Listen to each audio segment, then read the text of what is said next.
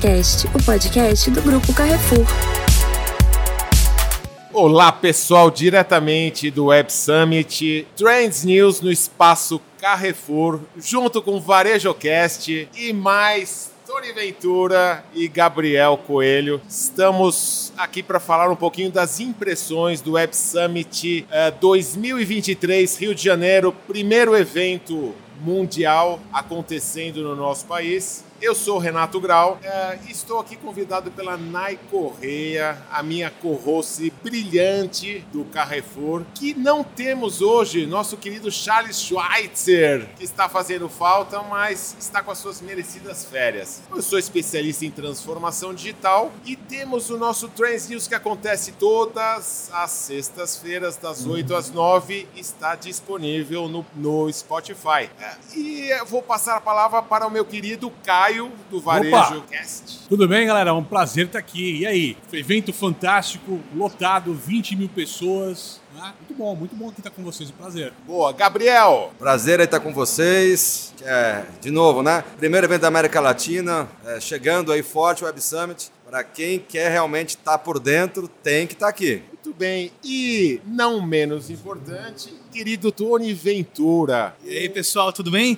Evento fantástico. Eu vou confessar que está acima das minhas expectativas. O Web Summit bateu minhas expectativas. Bateu, né? Web Summit Rio. Agora tem um negócio que eu quero falar antes de começar aqui. Caio Camargo, ele tem uma voz para falar com a gente, outra voz para gravar podcast. Você muda de voz, você deixa sua voz mais imponente. Não, Como dá é para é falar do jeito que você quiser, cara. Dá para falar imponente, dá para falar do jeito que quiser, sem brincadeira. Vamos tocar aqui.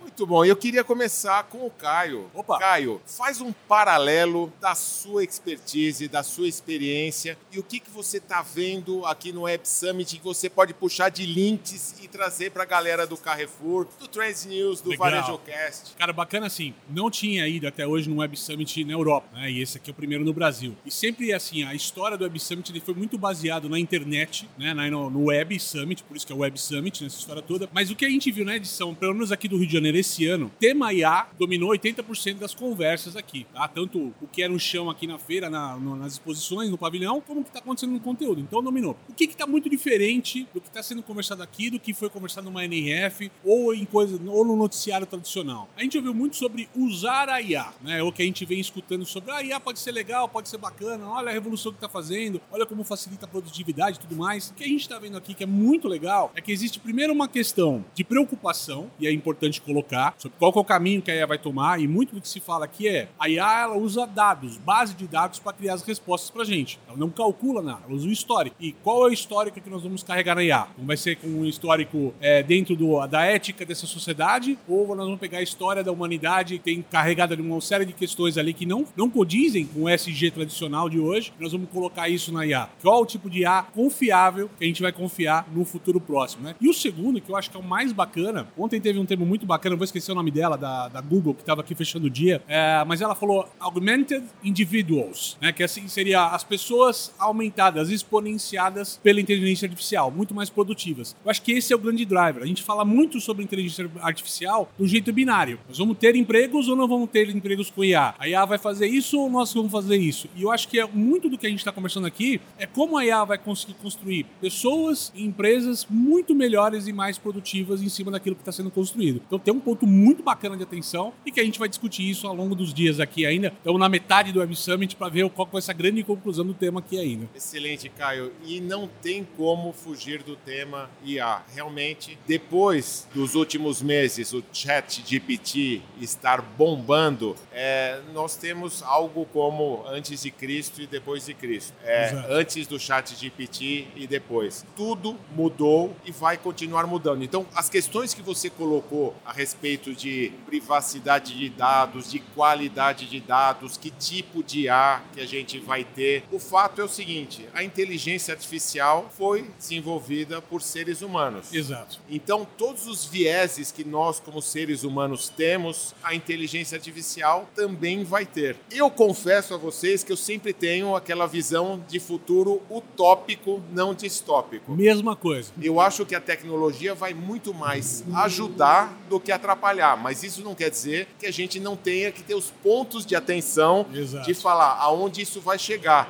E me assusta um pouco, mesmo apostando no futuro utópico, distópico, porque realmente a inteligência artificial ela está crescendo numa velocidade que está assustando os Há- próprios pais. Há quatro meses a soluções. gente não falava do tema. Falava no- nos fóruns privados, os nichos de mercado, a gente focava em tema. Mas há quatro meses, os portais, a notícia, o jornalismo não falavam no tema. E olha o domínio que isso tô, já, já tá nos palcos, nos eventos, nas discussões, todo mundo, né, cara? Então isso tomou uma proporção gigante. E eu acho que a galera que está nos ouvindo é uma galera é, que tem todos os níveis de conhecimento. E é bom reforçar que por que, que isso aconteceu com o Chat GPT? Porque fizeram algo acessível para todos os usuários. Exato. A inteligência artificial ficou acessível a simplesmente qualquer tipo de pessoa. Antes se procurava no Google, agora se conversa com o Chat GPT com a mesma Grátis, facilidade. é no navegador, né? Você vai lá sem nenhum conhecimento, faz uma pergunta e começa a usar. Não precisa ter código e esquema e que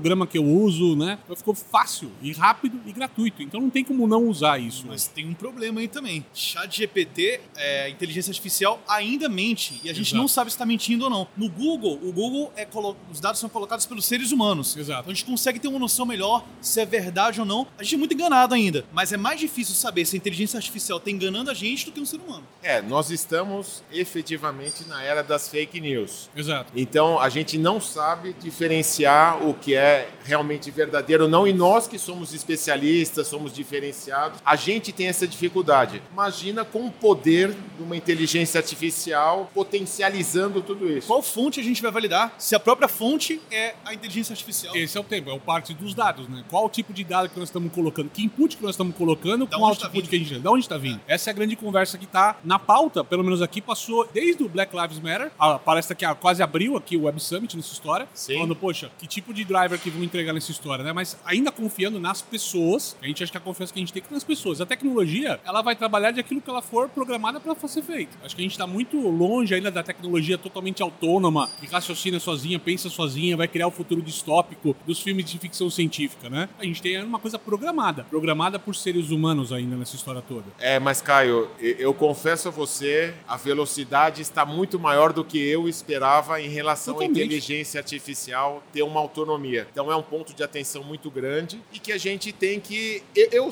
eu, acho que nós, seres humanos, erramos muito. A minha expectativa é que quem saiba a inteligência artificial possa aprender com os próprios erros o que nós, seres humanos, muitas vezes não fazemos. né? Exato. E eu queria o Gabriel Coelho, que é um cara que trabalha com muita tecnologia, queria que você falasse um pouco da Golcar também, o, o que faz, e a visão tua desse tema, até com as atividades e os produtos que vocês têm. Legal, muito bom, Renato. É, bom, a Golcar é um ecossistema de inovação. A gente atua com grandes clientes desde uma parte estratégica até a execução tecnológica na ponta. Então, acho que é, esse é o, é o nosso grande diferencial. E o ponto né, da, da questão da IA, eu acho que ela traz. Eu sou um pouco menos utópico que vocês, tá? É, eu trago algumas preocupações. É, primeiro, né, os dados que estão sendo aí conectados são de uma empresa privada, né? Não são de uma, não são de propriedade individual e também não são de propriedade do Estado. Existe também uma questão, na minha visão, que os governos sempre estão atrás, né? Eles sempre são reativos às mudanças e algumas legislações, algumas limitações, vamos chamar assim, são importantes serem colocadas agora, né? Ou talvez já tenhamos perdido tempo, na minha visão. A M-Web falava muito sobre isso, uma futurista, né? Que não está aqui hoje no Web Summit, mas esteve no No South by Southwest. Exatamente. Ela brilha todo ano, ela lança no South by Southwest Fantástico. o relatório de tendências dela, muito bem lembrado. Exatamente. Então, assim, eu acho que tem. é, Teve uma palestra ontem que. Acho que falava algumas coisas muito na linha da M-Web, que é o seguinte: é, poxa, nós estamos aqui falando né, sobre a perda de empregos e a perda de uma série de, uma série de questões. né, mas o, o ponto principal é: será que é, essa tecnologia é, ela vai tirar a nossa, é, o nosso livre-arbítrio? Por exemplo, na hora que eu tenho uma Alexa que conecta com um chat GPT, que não vai demorar para acontecer, e ela sugere, por exemplo, Renato, eu já fiz uma reserva aqui de um restaurante que eu sei que você adora. Tá chegando do próximo aniversário de casamento de vocês e eu tomei a liberdade de agendar aqui para vocês esse jantar. Pô, você vai falar, poxa, mas muito legal isso. Foi uma, né, a parte de UX super legal. Só que, que a decisão não foi sua, a decisão foi dela, né? E aí meu ponto é, será que as marcas podem impulsionar isso ou não podem? Então, ou seja, a gente entra num grau onde até a sua própria liberdade e, e livre-arbítrio pode começar a ser questionada. E aí? Sim, Tony, As qual, limitações- qual a sua visão a respeito? Eu tenho uma visão, mas eu queria fazer uma pergunta baseada nesse, nesse pensamento. As limitações têm que ser colocadas agora, que você falou. Mas está muito no início. A gente não descobriu o que vai acontecer ainda com a inteligência artificial. Só usando e tendo experiência pra gente saber. Imagina só, é, o medo que as pessoas têm até hoje, desde o Cambridge Analytica, né? É, de compartilhar dados. Tem muita gente que recebe, que é leigo, recebe informação compartilhar dados é ruim é crime. E nem sabe por que tá falando isso. Tá falando isso porque ouviu do vizinho que compartilhar dados é ruim. É aquele telefone sem fio. E aí, os governantes também não entendem muito bem. Se você olhar as perguntas que eles fizeram pro Facebook, TikTok, você vai ver que eles não entendem também tanto. E aí, imagina, colocar regularização, proteção de dados tem que ter, mas colocar de uma forma errada é, o compartilhamento de dados, onde dificulte as pessoas compartilhar dados, não vai existir inteligência artificial. Se você não compartilha dados, não tem inteligência artificial e a gente vai desevoluir tecnologicamente dessa forma. Então tem que ter muito cuidado no tipo de limitação e como a gente vai colocar limitação para as pessoas mais leigas. Porque compartilhar dados não é ruim. Compartilhar dados sem autorização é ruim. Só que as pessoas leigas pensam que compartilhar dados é ruim por toda a comunicação que se fez nos últimos cinco anos. Eu acho que é um ponto importante, é um contraponto, aliás. Porque a gente tá na história do mundo VUCA, no mundo Bunny, um mundo ambíguo, complexo, que a gente não sabe exatamente, muitas vezes, qual a decisão tomar, qual o caminho. E, e esses contrapontos a gente vai ter que sempre olhar. Não vai ter um lado só. É, a gente tem que montar uma equação de muitas variáveis, tem que ter uma visão 360 graus. Porque se você tiver uma visão única, você não vai conseguir ter o big picture, entender para onde está indo. Perfeito. E vamos lembrar, né? A gente falando da tecnologia e inteligência artificial, mas estão chegando por aí as tecnologias de computação quântica, que vão acelerar em muito a inteligência artificial. Então, quando a gente fala em singularidade, que é quando a inteligência artificial vai tende a superar a inteligência humana, com computação quântica, isso se falou muito no South by Southwest, é aquele pulo que a gente não sabe onde vai chegar. É como discutir a internet em 1995. É A gente, em 1995, discutindo o futuro da internet. Não tem ideia do que vai ser. A gente tem o primeiro degrauzinho, primeira escada, que muito se apressou a escada quando falou o ano passado de metaverso, né? Ah, não, porque vai, o mundo vai mudar e vai ser no metaverso. A gente, calma, tem, um, tem uma jornada. Eu acredito nisso. Eu sempre, não, o ano passado inteiro eu falava, ó, metaverso é um efeito, é um, é um fenômeno de sociedade, não de tecnologia. Todos os eventos de tecnologia do mundo, NRF, SXSW, falavam de metaverso no passado. E morreu porque não foi Graças utilizado. a- Agora nós estamos no contrário. Meta. A meta, a IA começou a utilizar a IA pra depois a gente falar da IA. O metaverso entrou primeiro pela promessa e depois a pessoa tentou descobrir como usava. A, a gente no IA começou o contrário. Começou pelo estudante, a molecada fazendo trabalho de escola e o cara tentando descobrir o que ele pode usar aquilo pro algoritmo, pra fazer legenda, texto, artigo. Então assim, eu uso o IA pra produtividade, cara, hoje. Eu pego lá um chat GPT, o que eu levava, sei lá, um mês pra escrever dois artigos e tinha que pensar do zero até o fim, eu boto as minhas ideias no bullet e faço o draft do artigo em minutos. Perfeito. Hoje eu consigo fazer dois, três artigos por semana. Perfeito. Com a mesma consciência, com o mesmo... Então, assim, isso empodera as pessoas, cria uma nova produtividade, isso vão surgir novos talentos, novas coisas. Hoje, o cara que escreve bem um prompt no detalhe é um gênio. É isso. E aí a gente tem que trazer as tecnologias como nossas aliadas. Exato. Uma questão muito importante, já que se falou em metaverso, é que é, o mercado explora alguns conceitos que não estão prontos ainda para serem explorados. Então não há tecnologia suficiente para se implantar o verdadeiro conceito de metaverso quando o mundo físico e o mundo digital se confundem. Então não existe. Os óculos de realidade virtual são pesados, são incômodos, geram tontura, é, você não tem banda suficiente. São caros. Então Gráfico. gráfico. E o, o Tony tá no mundo dos gadgets, né, Tony?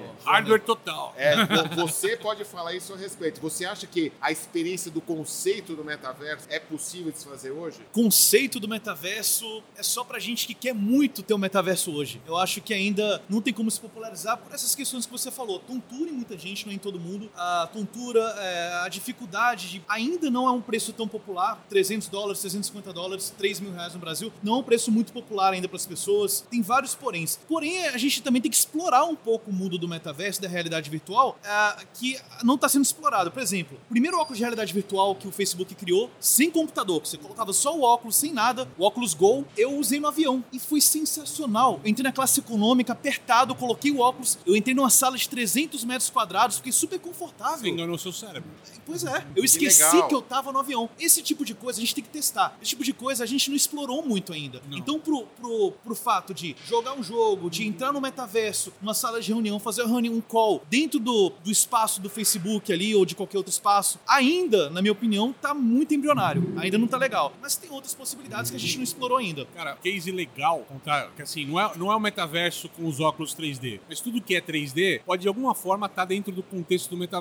Boticário, certo? Uma marca de beleza tal, conhecida. É, Eles tinham um case da Aw- Aw- Aw- Awake, Aw- acho que é o nome da, da plataforma. É uma plataforma de joguinho que tem. Eles vendiam maquiagem, cara, maquiagem. Então, assim, o bonequinho que você montava, tipo The Sims, a, a unha, você escolhia da cor do quem disse Berenice que tinha na loja. E aquela, aquele esmalte por boneco custa centavinhos de nada pra quem quiser comprar no joguinho. E pra Boticário é produzido por custo. Né? Quanto custa um batom ou um esmalte real entre produzir e chegar pro consumidor, né? E quanto custa criar um ativo digital desta maneira que pode ser usado no metaverso? O que o grande, eu acho que o grande problema do metaverso não ter escalado tanto, não é nem tantas pessoas não souberem que joguinho ou que plataforma vão usar, mas é que as marcas não conseguiram sair do campo do buzz, do barulho, do marketing, porque não foi lucrativo para ninguém. Uma Nike, uma Adidas, marcas globais não conseguiram faturar em cima disso no seu barulho. Foi lucrativo com os donos, os donos da plataforma, que receberam investimento, compraram terrenos, as marcas, né? E foi lucrativo pra eles. Assim, eu acho que o grande desafio é a gente achar como construir isso de uma maneira mais simplificada. Há uns 5, 6 anos atrás eu brincava que eu tinha a teoria da paçoquinha. A teoria da paçoquinha ela funciona o seguinte: eu falava, olha, falava muito de e-mail de pagamento digital. E tava começando essa história Samsung Pay, Apple Pay lá no telefone top de linha. Eu falava, ó, o dia que eu atravessar, teoria da paçoquinha é o seguinte: o dia que eu atravessar a rua, uma rua movimentada, for numa banca de jornal e comprar uma paçoquinha com meio de pagamento eletrônico, este é o cara que vai dominar o mercado. E é o que aconteceu com o Pix. Brincadeiras à parte, que ele tomou. Porque ele é pra todo mundo. Aí, por que, que a IA tá? Porque a IA é a paçoquinha da vez. É pra todo mundo. Não tem distinção, cara. E a grande sacada, não se esqueçam, o WhatsApp Pay ia ser lançado antes do Pix. O governo Claro, segurou segura. e lançou o Pix primeiro. Muito bem, e vocês falando de Pix, essa cidade linda do Rio de Janeiro, eu fiquei tentando pagar sorvete, é, alguma dinheiro. coisa na praia com uma nota de 50 reais. Pode esquecer. Foi impossível. impossível. Não, não, ô chefe, Pix, Pix, Pix. Olha como o mundo se transforma. Total. Ô, Gabriel, cara, você e a Golcar que estão trabalhando com, com- olhando para as empresas, revendo processos, que transformação digital tá na veia. Aí eu quero já emendar um pouquinho de outro assunto, né? De tanta tecnologia, é, o que, que vocês estão de visão de grande valor agregado nas soluções tecnológicas para as empresas hoje? Legal. É, eu acho que assim, o primeiro desa- grande desafio que tem é cultural. Né? É a gente começar a ter uma mudança de shift mental, que é conviver com os erros de uma maneira mais natural, né? É conectar, ter um olhar mais amplo a, a silos. né? Então, seja, a gente olhar não só a minha área, não só o meu, o meu indicador individual, mas olhar o todo. É, começar a entender que esse problema impacta várias áreas, esse problema muitas vezes impacta o meu cliente. Ou seja, esse tipo de visão e de colaboração, ela é fundamental para a gente chegar numa solução tecnológica que vai dar escala né, e que vai gerar todas as melhores de performance, de usabilidade, etc. Mas começa de novo né, por uma percepção humana. E se essa visão não for compartilhada pelo CEO, pelo C-level, essa transformação literalmente não acontece. né? Então, eh, se a gente fala né, que a, a, a estratégia, como é que a gente fala? Que devora. Devora, devora a, cultu- a cultura devora a estratégia do dia. A cultura devora. a estra- É exatamente isso. né? A café gente da manhã. no café da manhã. A gente precisa começar né, com uma mudança de dentro para fora. E se esse C-level não, não tiver essa transformação, fazer a transformação porque o vizinho está fazendo, não sustenta o processo ele é mais complexo. Ô Gabriel, eu costumo brincar de uma outra frase. Né? Eu falo assim, ó, inovação não sobe escada na empresa. Porque se o topo da empresa não descer em inovação, a inovação não sobe. Pode ter um baita de um gestor, mas se o diretor, a diretoria, o C-level não estiver comprando esse projeto top-down, não acontece. Então, inovação não sobe escada, cara. E, e, a gente acho que tem um grande desafio de gerar o que a gente chama dos quick wins, né? as vitórias rápidas, com inovações incrementais, né? Co conectando áreas, com pertencimento, com intraempreendedorismo, para a partir daí, a gente está aí falando de H2 ou H3, com níveis é, de inovação onde a gente vai ousar mais, a gente vai ter mais incertezas, nós vamos errar mais. E se nós não tivermos, de novo, preparado esse terreno, a chance de ficar pelo caminho é muito grande. Muito bom. Então, a gente falando de transformação digital, a gente está falando muito de cultura, a gente está falando de pessoas, a gente está falando de processos. Então, a gente está falando de muito mais do que tecnologia propriamente dita.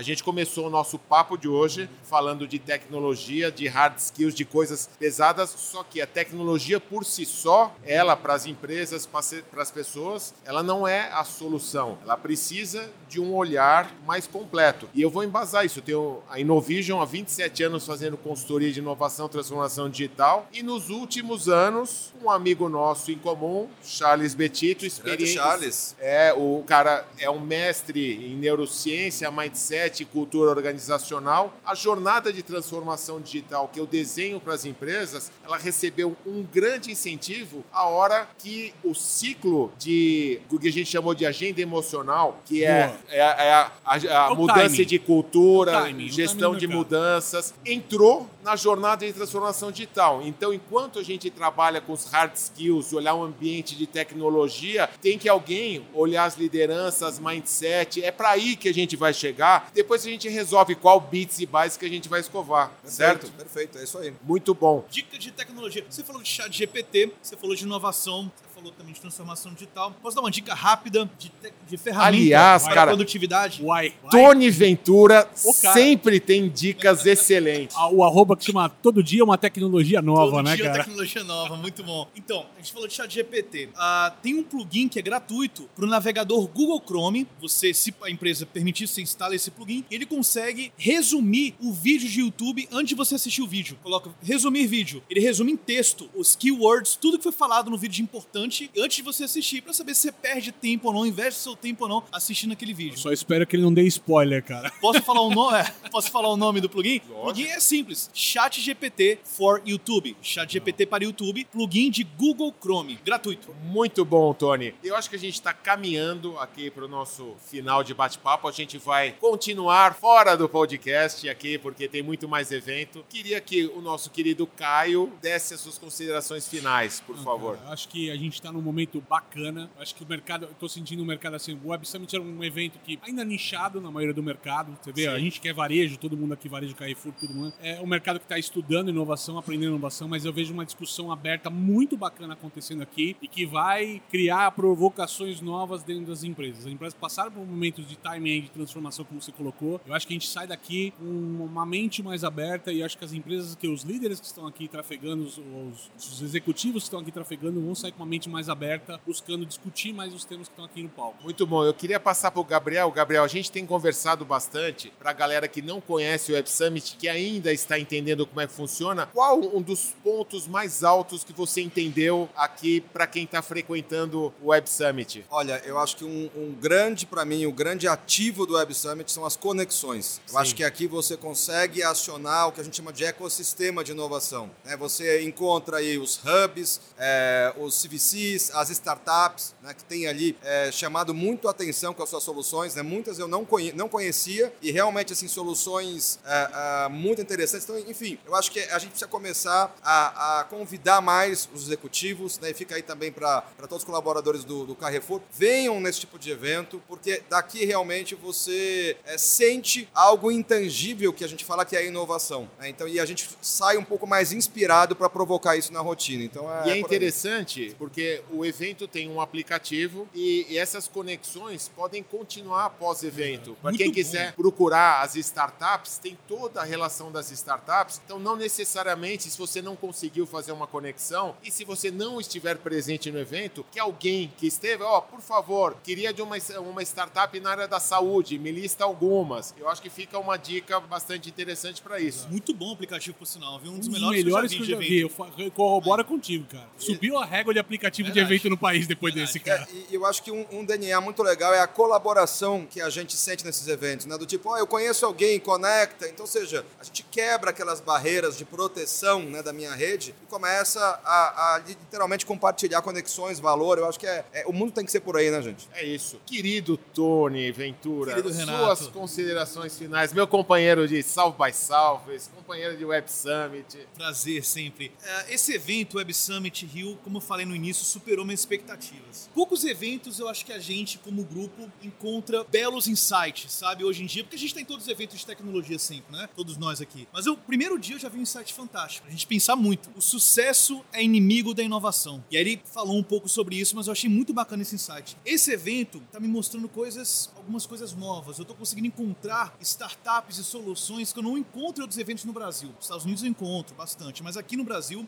ele tem um grande diferencial esse evento. Tá trazendo algumas startups, algumas soluções incríveis e alguns empreendedores incríveis e ótimos para se conhecer e fazer conexão, como você falou. Esse evento é um evento acima das expectativas, acima da média do Brasil. Web Summit Rio tá de parabéns. Muito bem. Nós vamos ficando por aqui. Espero que a galera tenha gostado do que está ouvindo. Vai para os canais do Carrefour, que está sendo disruptivo no evento de inovação. Um grupo do varejo se posicionando com stand. Virou um ponto de encontro de pessoas muito importantes, pessoas que estão usando aqui o Carrefour para fazer o networking que o Gabriel citou. É, o, o Caio, como é que a galera encontra o VarejoCast? Arroba VarejoCast em qualquer rede social, cara. No Spotify é só escrever varejo que encontra a gente. Tá muito fácil. O que é Muito- SEO fantástico, hein? Ah, viu só? Muito bom. Tony Ventura, como você pode ser encontrado? Arroba Tony Ventura Tecnologia. Tony com Y. Tony com Y, bem, bem lembrado. Qualquer rede social. E no YouTube é apenas Tony Ventura. Gabriel Coelho, Eu vou deixar aqui o meu contato do LinkedIn, Gabriel G. Coelho. Me conectem, estamos juntos. muito bem. E eu finalizo por aqui. Renato Grau, pode me achar nas redes sociais. E gostando de conteúdos como esse, Trends News, podem achar no Spotify, Trends News Talks, nosso novo canal no YouTube. Gostaríamos de colocar muito mais conteúdo para vocês, mas ficamos por aqui e agradecemos demais a Ju, que está aqui conosco.